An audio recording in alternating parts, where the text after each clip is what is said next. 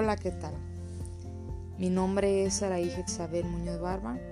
Eh, te saludo cordialmente y te hablaré acerca de lo que es el Torah y los primeros cinco libros que aparecen en la Biblia católica y dentro del judaísmo. La palabra Torah viene del hebreo, que puede traducirse como dirección, enseñanza o ley.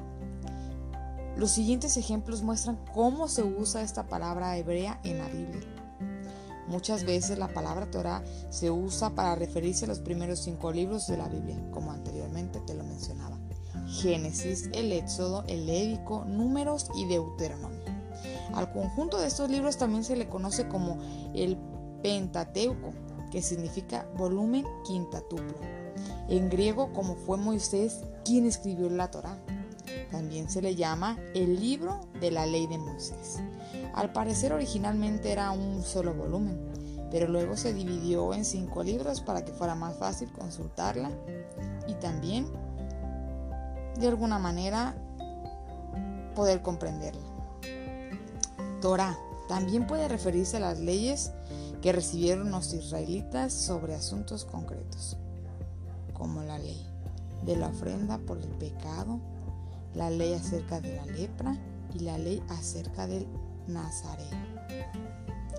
A veces la palabra Torah hace referencia a la dirección y enseñanza que dan los padres, personas sabias o el propio Dios.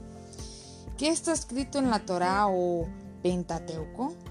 La historia de la relación de Dios con la humanidad desde la creación hasta la muerte de Moisés.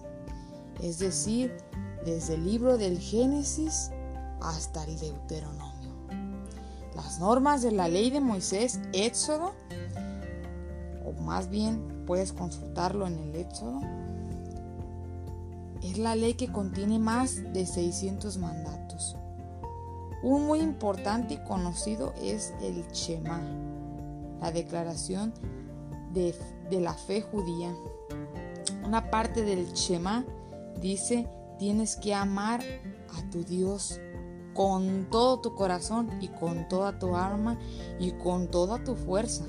Como bien, esto también eh, lo puedes ver tú en la religión católica. En el primer mandamiento de la ley de Dios, en los mandamientos que le dio a Moisés.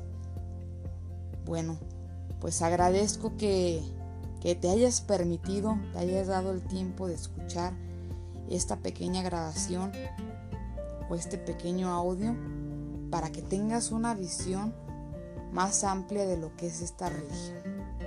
Gracias. Te saluda tu amiga Saraí.